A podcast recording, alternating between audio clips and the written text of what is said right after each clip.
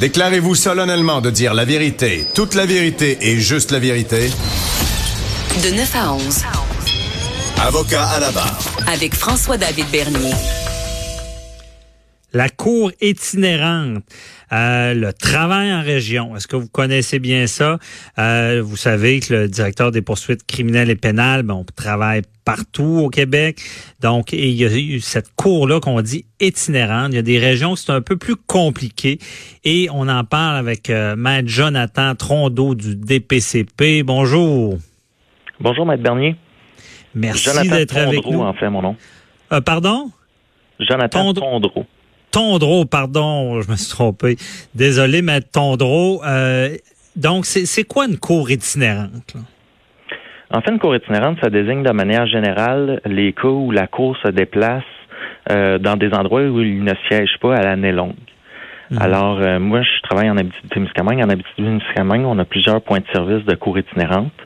ceci étant dit, lorsqu'on parle de cour itinérante dans notre organisation, on réfère généralement au Grand Nord du Québec. Ah ouais, OK, au Grand Nord. Euh, parce que c'est des lieux où est-ce qu'il n'y a pas de palais de justice, là. Absolument. En fait, euh, la Cour itinérante dans le Grand Nord là, a été créée en 1974 par le gouvernement de Robert Bourassa. Et euh, dans une optique de rendre la justice plus accessible, mieux adaptée à la population autochtone du Grand Nord, effectivement, à l'époque, il n'y avait pas de palais de justice dans le Nord. La justice se faisait, par exemple, dans des gymnases d'école, des arénas ou des salles communautaires. Mhm. Ceci étant dit, en 2019, il y a plusieurs palais de justice dans le Nord. Le bureau du directeur des poursuites criminelles et pénales à Amos dessert le Grand Nord du Québec. Il y a également le bureau de Sept-Îles qui fait de la cour itinérante au nord. Et euh, c'est séparé en deux euh, communautés, je peux m'exprimer ainsi. Là. Alors, on parle des Inuits dans le Grand Nord du Québec qui, eux, ont pas des palais de justice dans toutes les communautés. Puis également les Premières Nations CRI qui, eux, ont des palais de justice dans toutes leurs communautés qui sont, soit du temps passant, très, très beaux. Ah ouais, OK. Et euh, ça, ça implique quoi pour, pour vous, pour les procureurs? C'est beaucoup de déplacements? Effectivement, c'est énormément de déplacements. Les procureurs qui travaillent au point de service d'Amos euh, sont dans le Nord environ de 8 à 14 semaines par année. Alors, euh, il y a des obligations importantes qui sont rattachées à ça, là, ne serait-ce que de penser qu'ils doivent prévoir, par exemple, leur nourriture pour toute la semaine lorsqu'ils se déplacent dans le Nord. OK. Alors, ça inclut de cuisiner la fin de semaine avant le départ. Et euh, évidemment, quand on se trouve dans le Nord, les, euh, les semaines sont longues. Il y a énormément de travail qui est fait là-bas. Alors, les procureurs reviennent fatigués. Là, on parle de gens qui sont vraiment passionnés par le Nord. OK, il faut vraiment... Euh, et, et ça implique des déplacements en avion, j'imagine? Oui, les déplacements se font en avion. En ce qui concerne toutes les communautés inuites, là, ça se fait toujours par avion parce qu'il n'y a pas de chemin public pour se rendre sur les communautés. C'est la seule façon de se déplacer finalement vers les communautés. En ce qui concerne les communautés CRI, euh, il y a certaines communautés où le déplacement se fait avec un autobus de la cour, mais les procureurs se rendent par avion à Chibougamau lorsqu'ils siègent sur ce qu'on appelle les communautés CRI intérieures. Puis à la baie James, ils se rendent par avion.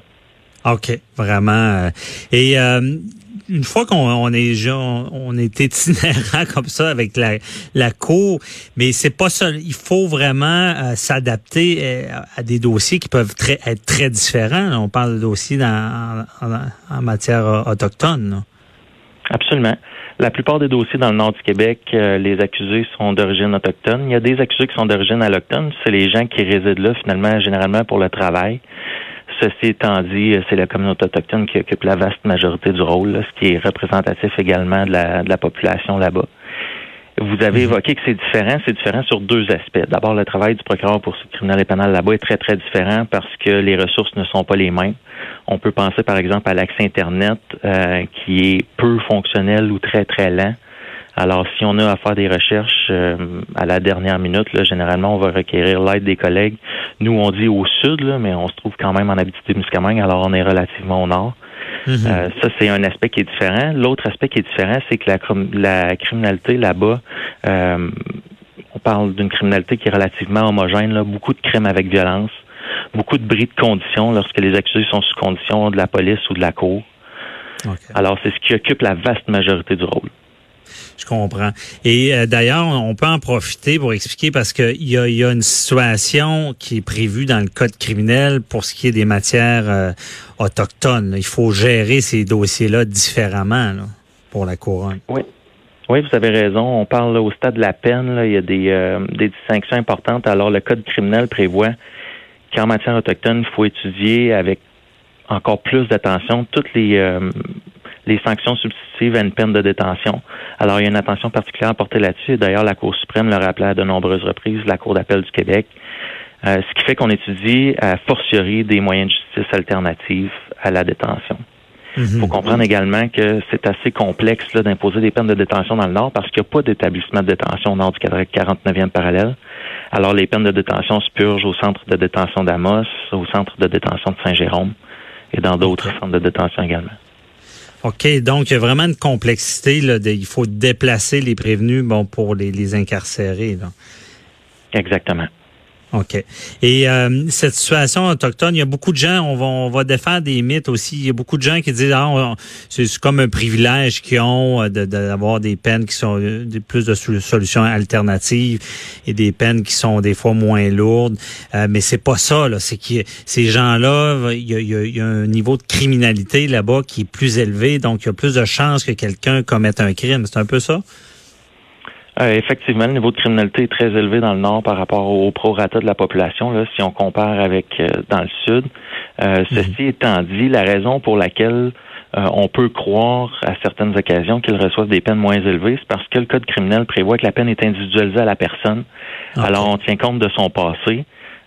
dans la détermination de la peine, on tient compte également des raisons sous-jacentes qui créent le, le comportement délictuel euh, et les Autochtones dans le Nord ont vécu plusieurs choses qui sont assez difficiles au cours des décennies, ce qui fait que euh, ça peut mhm. amener euh, de manière générale des peines qui sont sans dire plus basses, là, qui sont différentes et qui comportent généralement des alternatives à la détention des peines qui tiennent compte de la réalité non élevée. C'est une sorte d'adaptation. Et euh, pour ce qui est de justement des, des cours qui se déplacent, euh, vous avez euh, le travail en région. Là, on parle du Nord. Il y a, d'autres. Vous vous déplacez ailleurs, partout au Québec. Oui, exactement. si on prend par exemple la région de la Témiscamingue, les procureurs de Rouen-Noranda se déplacent à Ville-Marie, au Témiscamingue. Euh, les procureurs d'Amos se déplacent à Sainte-Terre ou à La Sarre. Alors, ce sont des points de service itinérants. Il y a des palais de justice dans ces villes-là. Ceci étant dit, on ne siège pas à l'année. OK. Je comprends. Et il euh, faut savoir pour un procureur là, de, la, couronne qui, qui vit ça, de, de devoir se déplacer, c'est quand on pardon quand on parle d'embûche, qu'est-ce qu'on retient comme difficulté de ce travail-là? là? Ben, si on prend par exemple le nord du Québec, on, la Cour va siéger là une semaine de suite. Alors, ce qui est prévu, c'est que l'avion décolle de Val d'Or ou d'Amos le lundi matin.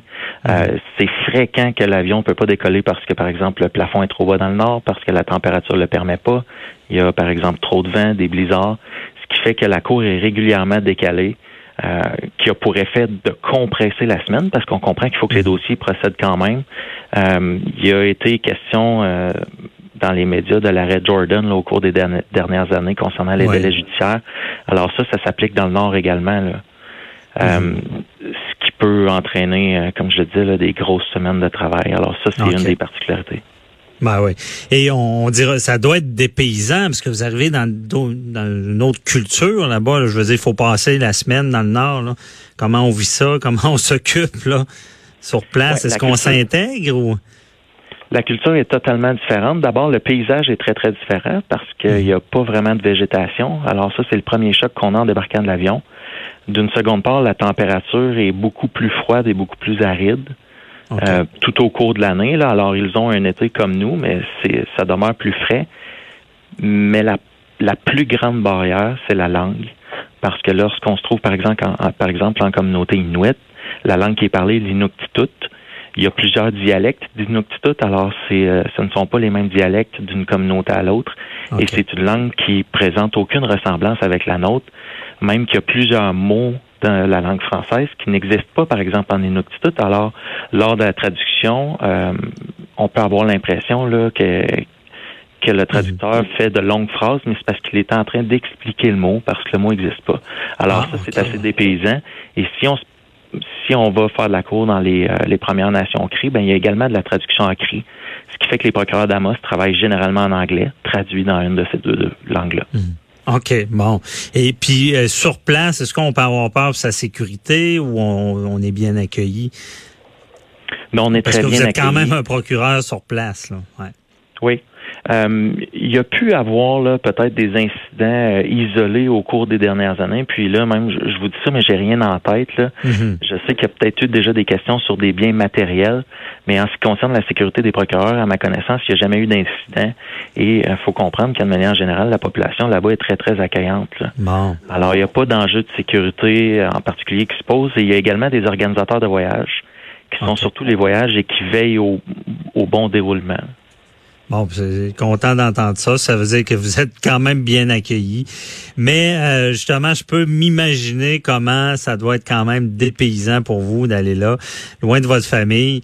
Euh, merci beaucoup, euh, Matt Jonathan Tondreau, de nous avoir éclairé sur ces cours itinérantes et le travail en région. Merci, là. bonne journée.